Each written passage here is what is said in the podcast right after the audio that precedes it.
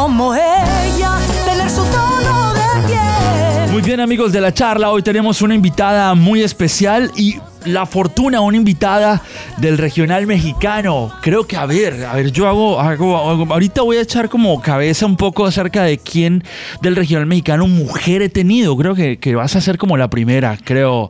Creo que sí, creo que sí, sí, sí, sí. Pero bueno, mientras yo voy a esa estadística, saludo a mi amiga Helen Ochoa. Helen, bienvenida a la charla. ¿Cómo estás? Bien contenta de estar. Bien cerquita al micrófono. muchas gracias por esta invitación, bien contenta. Yo creo que llevábamos tiempo tratando ahora de sí lograr. que tratando de lograr esta entrevista y feliz de que finalmente, ahora sí, ya estamos aquí. Muy bien, Helen Ochoa pues es una artista del regional mexicano que pues eh, ha tenido un proceso bastante interesante que hoy venimos a, a, comentar hasta llegar a lo que está pasando actualmente Así es. en su carrera. Eh, um, y pues eh, para empezar, eh, cuando empecé a, a, preparar un poco la entrevista, me empecé a dar cuenta de tantas cosas que no conocía tuyo, wow. como haber estado en un, en un, en un pues eh, talent show, sí, objetivo fama. Así es. Um, en el cual pues obviamente te tocó ser muy diversa en la hora de cantar sí. géneros. Y, y bueno, y, y, pues por ahí empieza algo del camino, ¿no? Yo, yo creo que definitivamente fue lo que,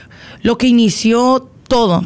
Me atrevo a decir que fue donde realmente empecé a pisar, ahora sí que la industria en sí. Entender un poco que no iba a ser fácil primeramente, que, que definitivamente también era mucho trabajo, mucho más de lo que yo me imaginé y, y que iba a haber muchos cambios luego de, de, ahora sí que participar en algo así, porque para empezar yo nunca había hecho entrevistas, uh -huh. nunca había estado en una rueda de prensa, nunca, nunca me había tocado de repente eh, pisar un escenario así en, en televisión nacional, claro. nunca había contado, nunca había cantado salsa, para empezar, entonces, como tú dices, sí, sí fue algo muy, este, muy, muy versátil a, a, en cuanto a lo musical, pero en cuanto a el ambiente de la industria musical. Yo, yo no sabía muchas cosas, no, no sabía de editoras, no sabía de contratos, no sabía de composiciones, no sabía de porcentajes. Yo entré verde, verde como el periquito. O sea, literal así de, de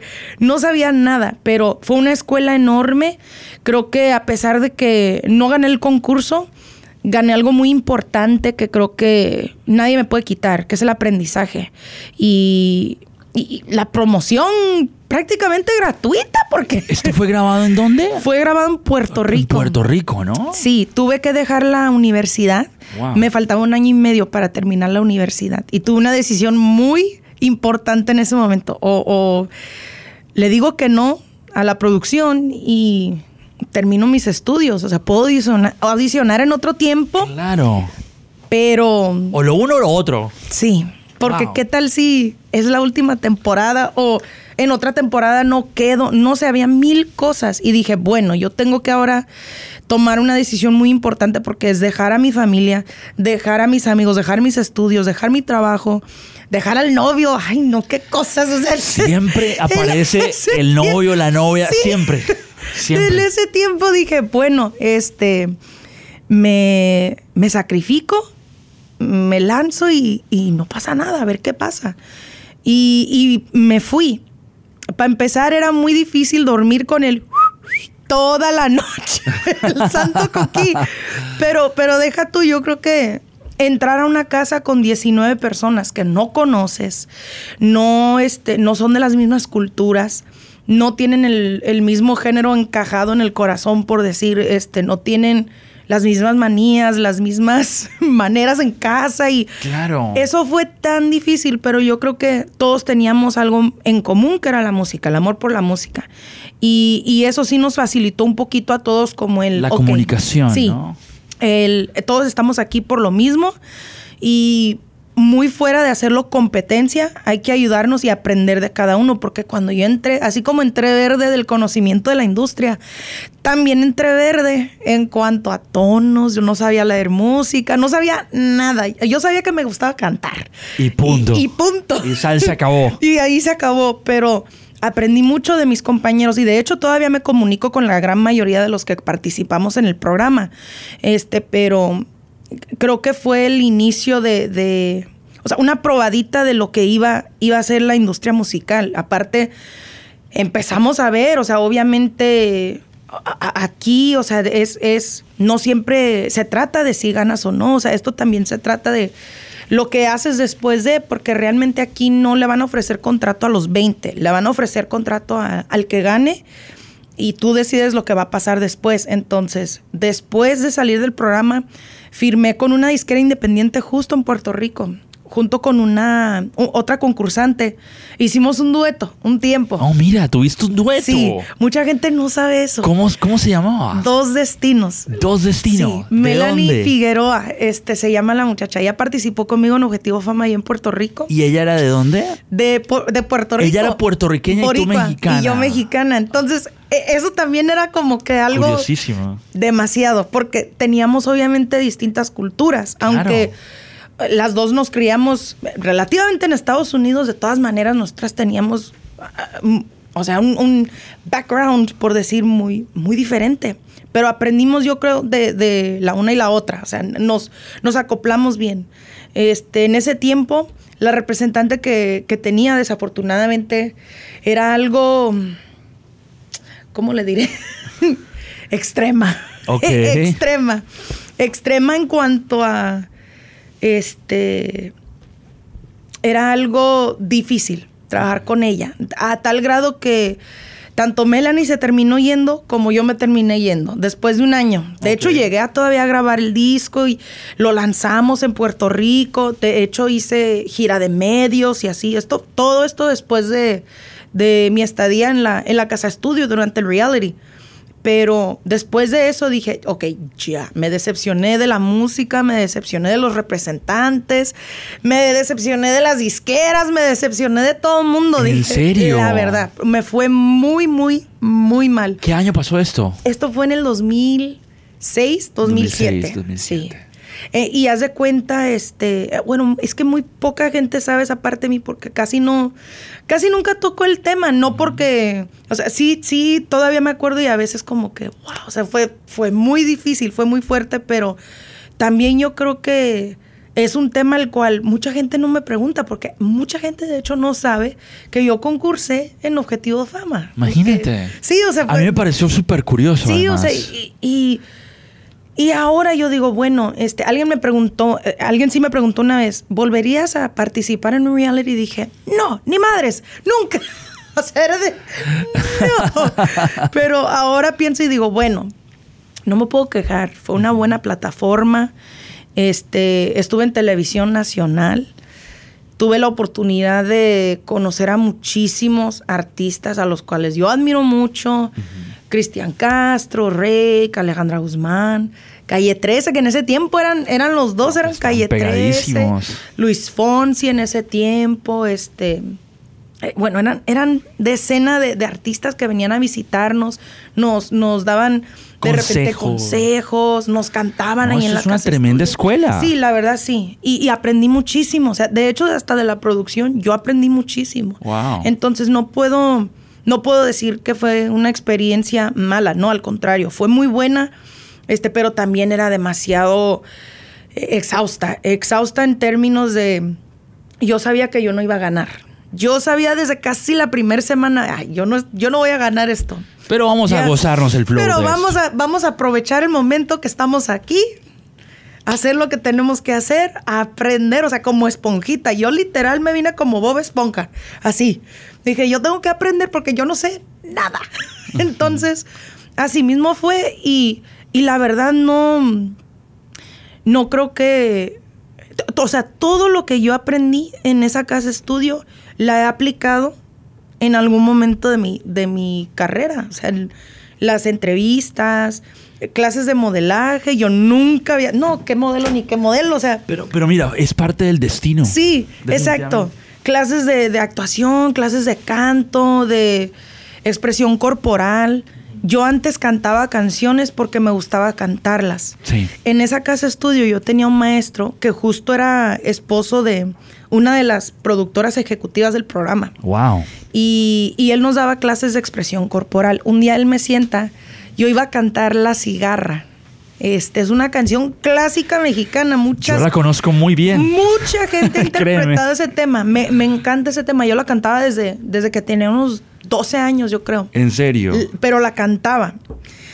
Hasta que conocí a ese señor. Durísima de cantar, además. No, no, no. y de- es muy difícil de cantar y aparte tiene muchas, muchos cambios vocales. Tonalidades Es- y arriba, sí, además. La verdad. Es, es una canción definitivamente vocalmente este, Exigente. muy exigente. Pero yo, yo la cantaba Mira. hasta que lo conocí y entonces empecé a verdaderamente interpretarla. Wow. Yo no entendía todavía que hay una conexión entre lo que tú cantas y lo que haces sentir a la gente. Claro. A- anteriormente yo creo que mi mentalidad era, este, mucha gente me dice que canto bonito. Entonces, yo voy a cantar bonito. Y, o sea, yo me olvidé completamente, o más bien por ignorancia, realmente no, no entendía que no es cantar bonito, es hacer a la gente sentir bonito. bonito. Qué Y bonito eso, me- ¿ah? La verdad, él me sentó y me dice, mi niña, este, cántame la canción. Se la canté, me dijo. Qué bonito, Le dije, Gracias, me dice. Pero yo no siento nada, Helen. Le dije, ¿ah? Le dije, me dice, ¿Cómo fue? Sí, me dice, mira, vamos a escribir la letra. Me la escribe, literal un pizarrón. Escribe la letra, letra por letra de la canción y me dice, ¿qué es lo que está diciendo esta persona en esta canción? Ya no me cantes cigarra, que acabe tu sonsonete. O sea, ya, ya. Está harta esta persona. O sea, ¿por qué? Porque tu, tu canto como, como puñal se me mete. O sea, ¿qué está diciéndole esta persona a la cigarra? Al pajarito. Está diciendo ya, o sea, ya. O sea, ella, ella o él realmente no le está hablando a un pájaro a lo mejor. Maybe it's a metaphor. O sea, esta persona le está diciendo a lo mejor a la vida, a, a su examor, qué sé yo. Ya, o sea, ya no me tortures, ya, o sea, me está doliendo esto que está pasando, o sea, en el fondo de los mares, o sea, no hay un este color más negro que el color de mis pesares. ¿Tú sabes lo que es el color de tus Profundísimo, Sí, ¿eh? entonces yo dije, wow, no, nunca me había sentado yo a analizar la letra de la música, de, de la canción. Y por ende me dice, esto tú lo tienes que hacer con cada canción que tú interpretes. ¿Por qué? Porque es importante tú hacer a la gente vibrar con lo que cantas. No solamente impresionarlos vocalmente. Cualquiera que cante bonito puede impresionar con su voz, pero no cualquiera interpreta y hace que la gente, o sea, casi, casi llore contigo, o sea, se, ría contigo, se alegre contigo y, y, y, todo lo sienta contigo. Ento- eso me cambió por completo. Y yo creo que a partir de ese momento, cada que, que grabo una canción, cada que voy a poner una canción en... De hecho, están mis tandas para hacer presentaciones. Desde ese entonces, trato de, de entender la letra, entender lo que voy a cantar y, y- e interpretar lo que estoy cantando. O sea, hay muchas cosas buenas que salieron de, de ese programa. Fue una escuela inmensa para mí y, y el inicio de, ahora sí ya mi, mi carrera en sí, porque de ahí empecé a, a tocar puertas y alguna que otra pues empezó a abrir a, a través de, ese, de mi salida de ese programa. Pero, Helen, yo creo que la vida y el libreto de, de la línea de tu vida ha sido desde chiquita, desde los cuatro Sí. años que veías a tus tíos tocar Sí. la guitarra. Sí. eh, um, ha sido como muy inductiva, ¿no? Sí. Muy educativa contigo, Sí. porque todo esto que te ha pasado desde chiquita, ya a los ocho años te montaste por primera vez a un escenario a cantar. Sí. Pero eh, paso a paso has seguido un poco el guion, ¿no? Sí, y fíjate que es, es muy curioso porque somos, bueno, e- en, mi familia, mi papá tiene nueve hermanos y solamente dos de ellos cantan, uno que paz descanse. Tú te criaste en, en Fresno, ¿cierto? En Fresno, California, sí. Ajá. Pero mi amor por la música realmente nació en México, en Guadalajara, Jalisco, de donde es mi papá. Este, visitábamos cada año para las fiestas navidades y mi mamá, como es de Mazatlán, siempre pasábamos un tiempo en Guadalajara y un tiempo en Mazatlán. Pero la parte de, de- de mi familia de paterna, más bien, Ajá. ellos son- por ahí es donde está el, lo musical. Y realmente mi papá canta, o sea, tiene buena entonada, tiene buen vibrato y es, es afinado, pero le da pena. No le gusta cantar. Tímido. Es tímido. O sea, él canta en karaoke. Tímido en unas cosas, temido en otras. Ah, bueno. Así es. Definitivamente, porque si un macho te dice. Pero para, cuando se trata de algo así, dice: No, no, no, no, no. Que, cante Helen, que cante Carlos, su hermano. Entonces, todos los niños de repente de la casa se iban a jugar y así. Y yo me quedaba dentro de la casa, siempre escuchaba a mi tío tocar la guitarra, cuando él cantaba, y cuando él cantaba cerraba los ojos y a veces hasta lloraba y yo decía, pues, ¿por qué lloras? ¿Por qué? O sea, ¿qué, qué, qué sentimiento? Pero no entendía, te digo, en ese tiempo yo no, yo no entendía exactamente por qué pasaba eso. Ahora lo entiendo. Entiendo porque pues es perderte en lo que estás haciendo, perderte a tal grado que, que ya ni siquiera es cantar, ya, ya estás, es como una vivencia propia en ese momento con el micrófono, en ese caso mi tío con la guitarra, y, y yo lo veía y decía, wow, o sea, eso, eso, pues qué intenso. Aparte, cuando estaba chiquita, vi un concierto de Rocío Durcal en tele. Tremenda. Oh my God. Inmensa. No, no, no. no hay, creo, una palabra exacta para describir la manera de, interpretar y cantar de esa mujer.